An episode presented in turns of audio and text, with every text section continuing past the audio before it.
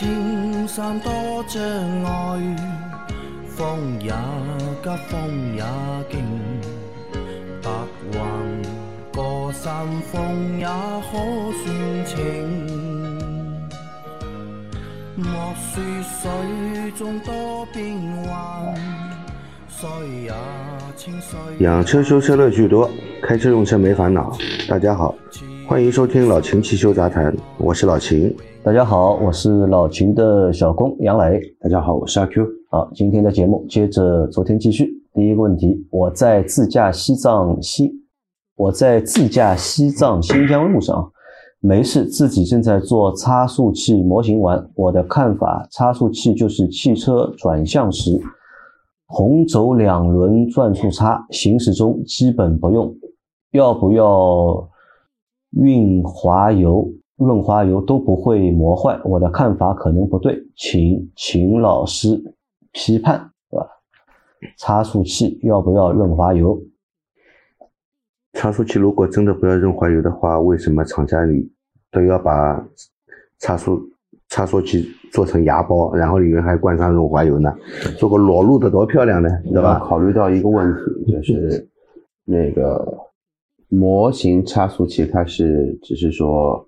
一个模型它不受力的，当那个叫我们说驱动机构或者说那个车轮机构轴的一些机构的话，在运行过程中它势必会产生一些摩擦力，因为那种齿轮的话呢，它的间隙肯定会比你的模型的间隙要小很多，都是以丝来做一个衡量的。那既然有摩擦，就会产生热量，既然有热量，那肯定就会要去进行一个散热润滑。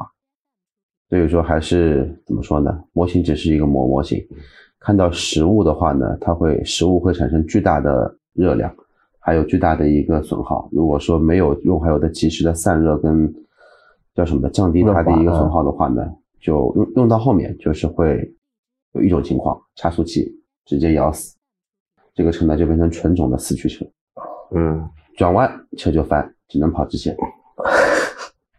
我这样跟你说吧，这个汽车的差速器啊。不单单是让两个轮子可以保证转速不同，它还是传动传动的一部分啊。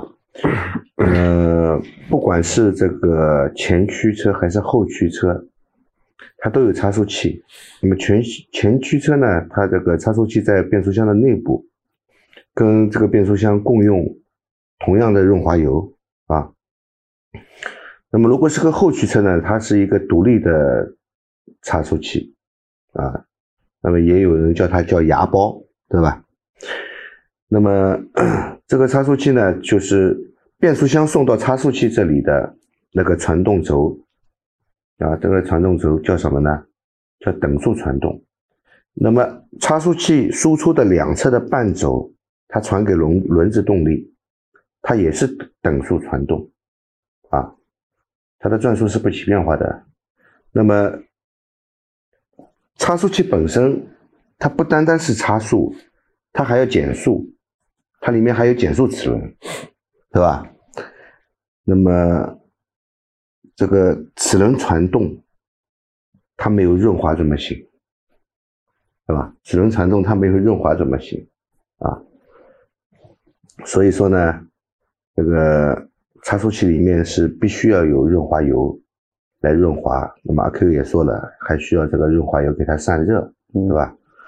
那么如果里面没有润滑油的话，我跟你说啊，这个差速器如果出厂里面不加润滑油，我估计你这个车子跑不了五十公里就要死了，就变成什么呢？中国高铁的技术叫无缝焊接，他现在用的是自己的小的模型嘛？对，达不到这个模型是不需要润滑油，模型是给你看它的结构的啊。这个你把它包起来，里面放上润滑油，你怎么看呢？啊，对吧？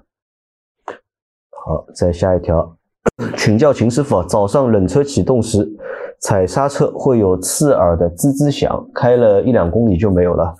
感觉不同天气也不一样。看了刹车片，厚度正常，请问是什么原因？嗯，早上冷车启动的时候啊，踩刹车会有刺耳的声音。其实啊，这个问题我们上次节目里面也说过。嗯，现在有很多车都有这个问题。很多车都有这个问题。天气只要一像正好这个天气马上梅雨季节来了嘛，嗯只要一遇到这种潮湿天气，一个晚上盘就会上面有那种锈斑，嗯，一旦有锈斑，早上开就会有这种现象。其实这个问题不要说上个礼拜，上个礼拜因为我没来，我们一个月前做的节目里面也提到过这个问题，因为对主机厂在降低车成本，对它冷车，盘的材质都有所降低。对它冷车的，特别是冷车的时候，就是会有一点异响。但是你跑个一两公里，稍微热一下，哎，它声音就没了啊。这个呢，说到底其实是不正常的，刹车应该是刹的时候不应该有声音的，对吧？但是现在大家都在降成本，那么就会出现这样的问题。反正冷车那一小会儿有一点，我觉得你就不要纠结了。嗯要纠结的话呢，你要去换刹车盘，还要去换刹车片，才能解决掉你这个问题，好吧？但是这个声音呢是不会影响这个自自动的安全距离的啊。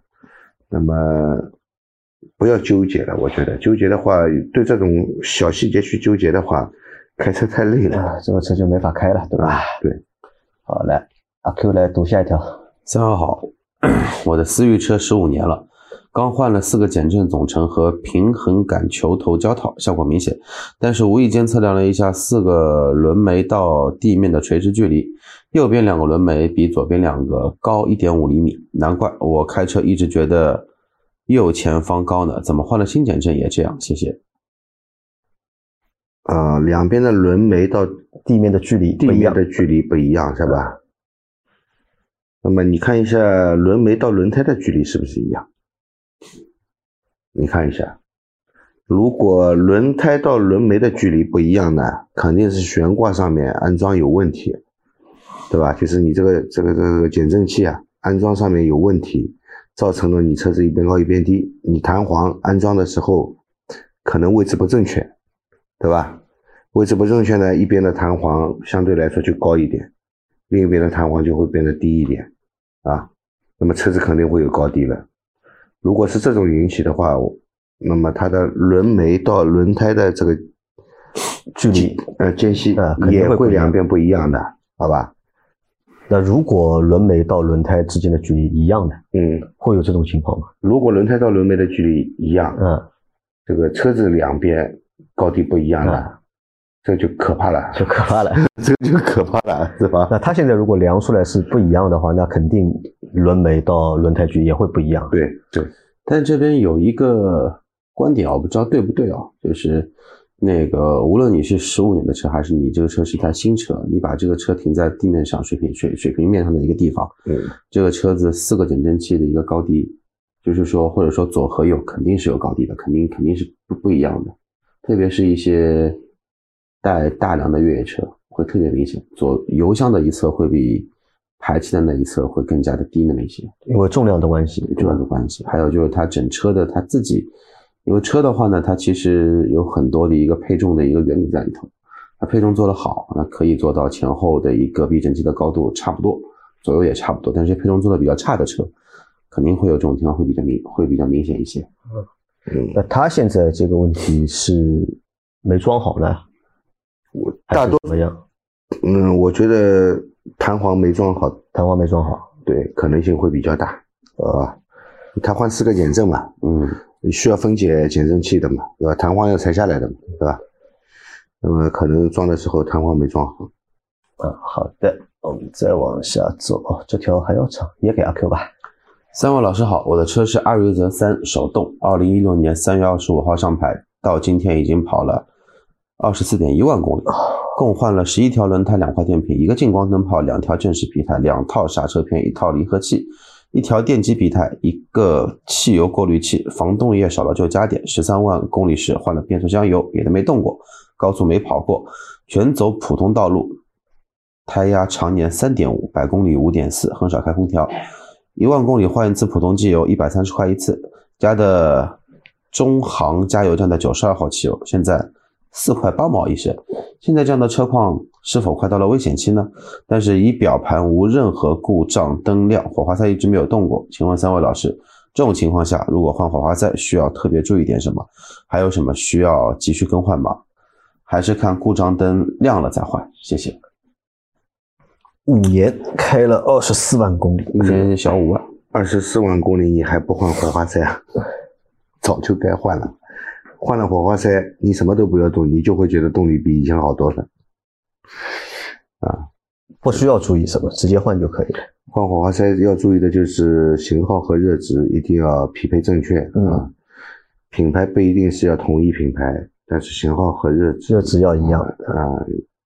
对的，但是换个品牌，呃，换个品牌配热值，你可能计算方式不一样，计算方式不一样，因为同 NGK 和博士的、嗯它的那个热值的标号同样是六或者七，它代表的热值其实是不一不一样样的对的啊。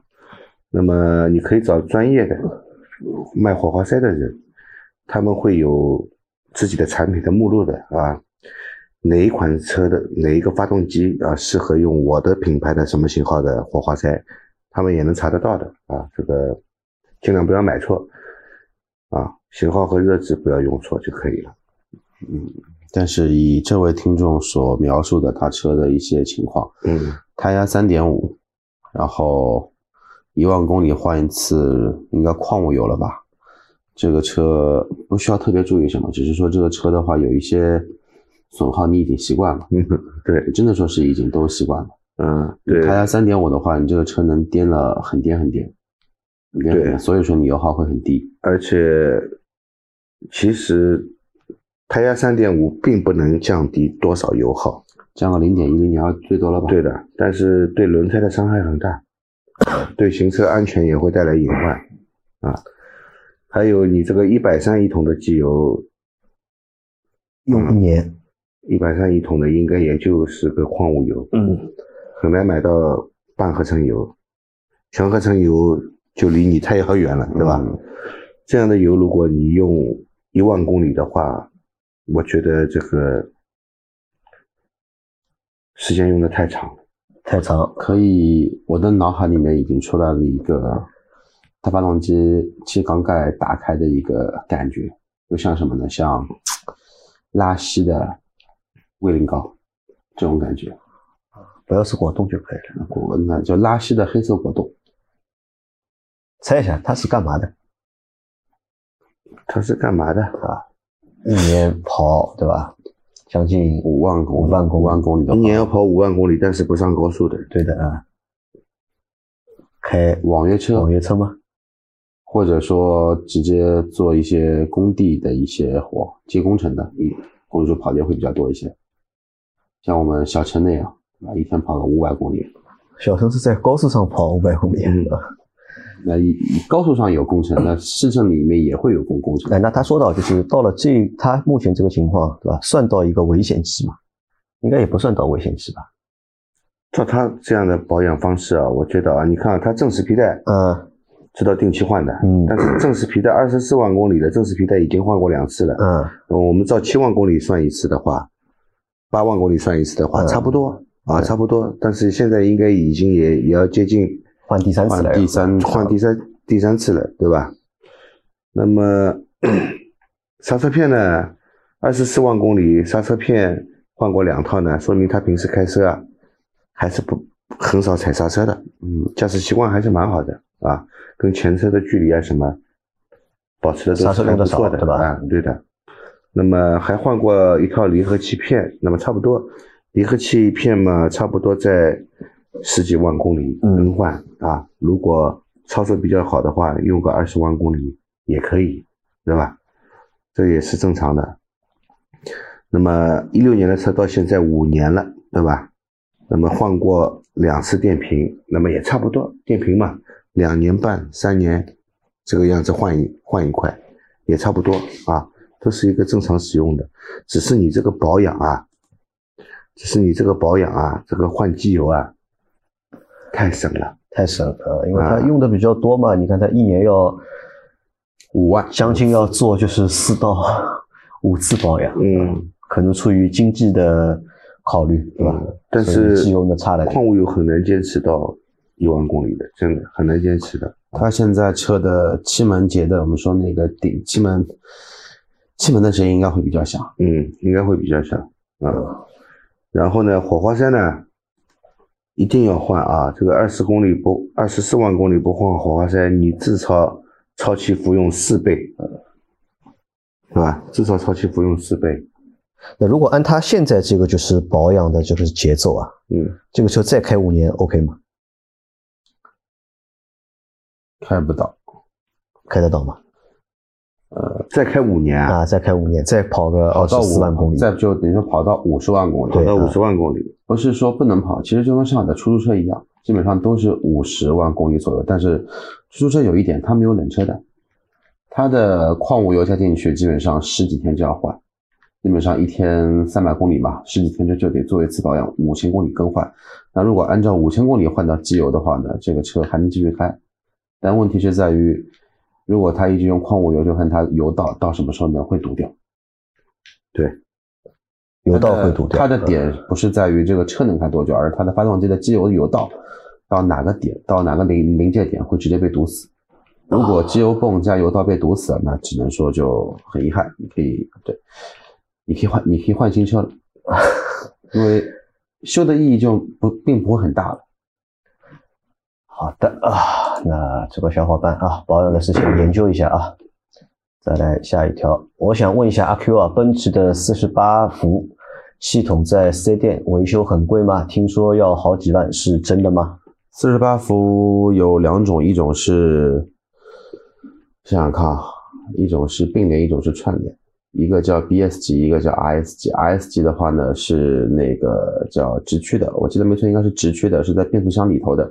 那个的话呢确实很贵，但是那个的话呢坏的概率很低很低，基本上比你中彩票的概率还要再低一些。然后 BSG 的话呢是现在在用的一个叫发电机的四十八伏电机系统，那个东西的话呢有一定的概率会中标，但是那个不用几万，嗯，一万多块钱吧，一万多块钱。对，也就就够了。啊，那这个保它的那个保修期啊，会不会长一点？，三年不限公里数，也是三年啊买一点五 T 的奔驰的小伙伴们，记得一定买个原厂的延长保修，要买原厂的，就是延延保长保修。对，啊。好，再下一条，三位老师啊，现在看到上海车展唐混动啊，很感兴趣，请三位老师以后方便时聊一聊，对吧？谢谢老师，对吧？祝你们的节目越来越红啊！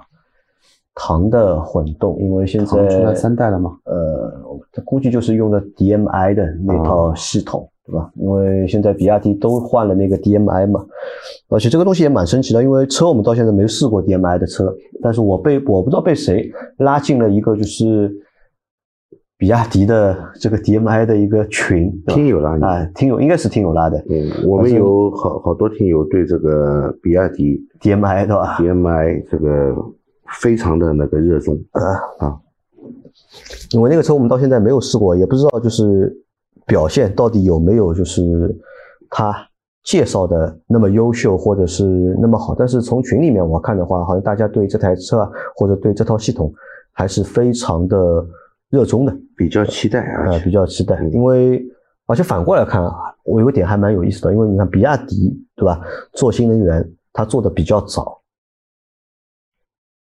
应该也是大概是这些品牌算做的比较早的一个了，对吧？嗯那么这两年，你看这两年理论上应该都是大家都要在做那个纯电嘛，都要做纯电。但是呢，你看它现在出 DMI，对吧？纯电的好像它除了那台汉销量还不错，但是其他的它都是还是在卖就是油电，对吧？这个我觉得也蛮有意思的。这个到底算是和市场走一个反方向呢，还是就是独辟一条自己的就是新的路出来？阿 Q 看好它这个 DMI 吗？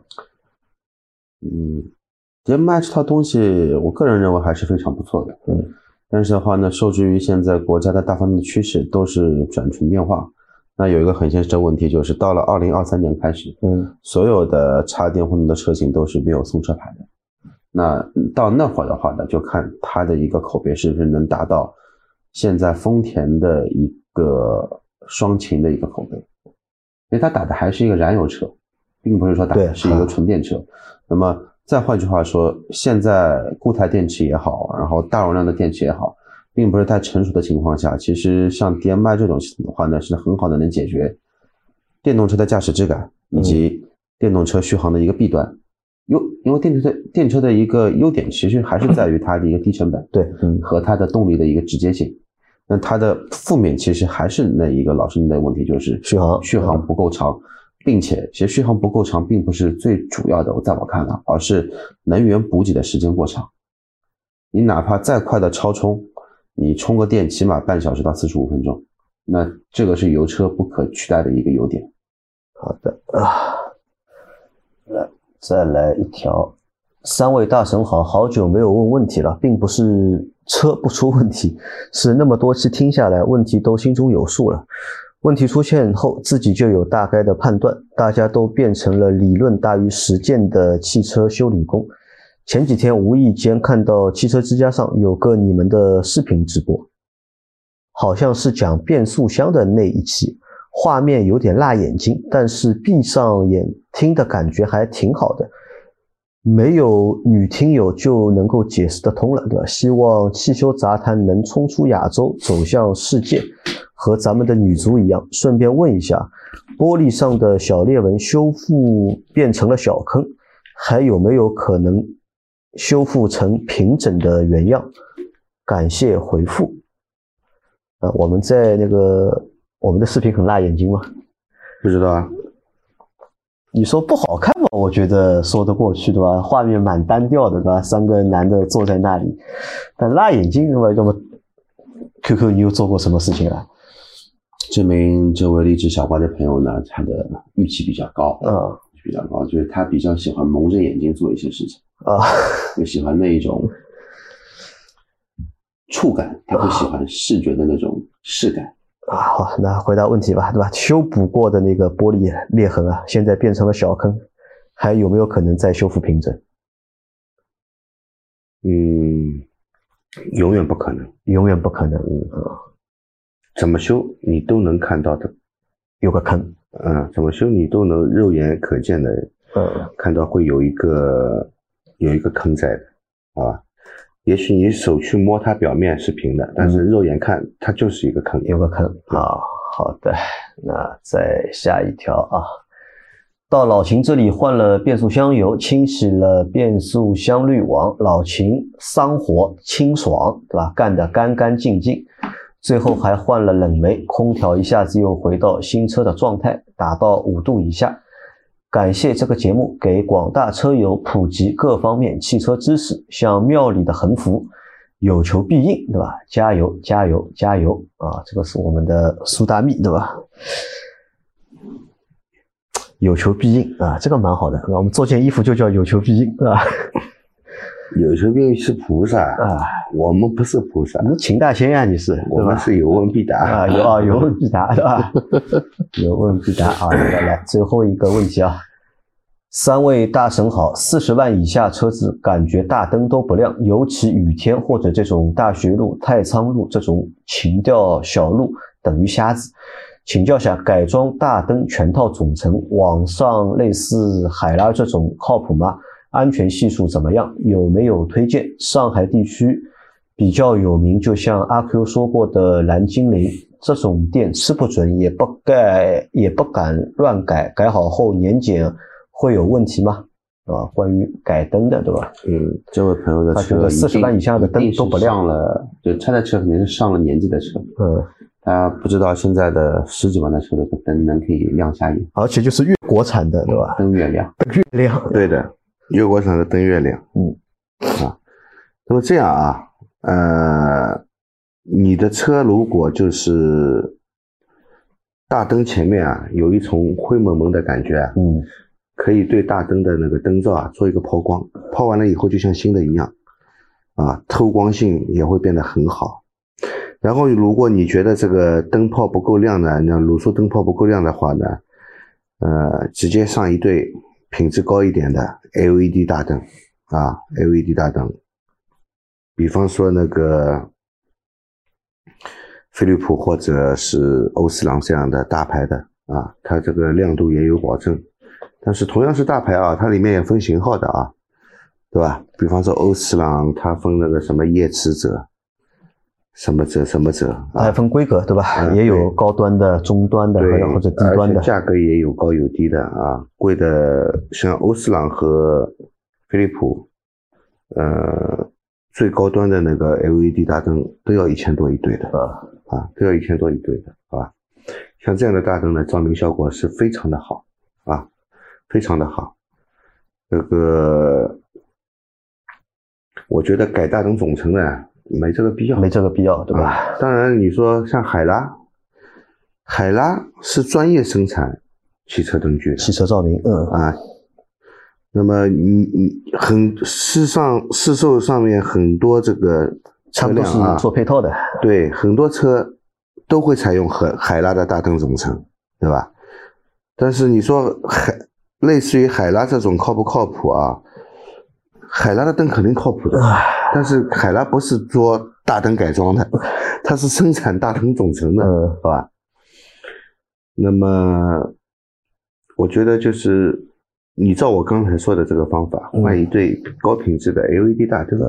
啊，如果这个大灯灯罩上面时间长毛掉了。啊，有点毛，有一层像雾一样的，抛光一下嗯。啊，抛光一下，你就能获得一个很好的照明效果了。啊。啊，好的，那我们今天的这期节目就先到这里。大家有任何关于养车、用车、修车的问题，可以留言在我们节目最新一期的下方，我们会在下周的节目里面一一给大家解答。我们明天再见，拜拜。拜拜。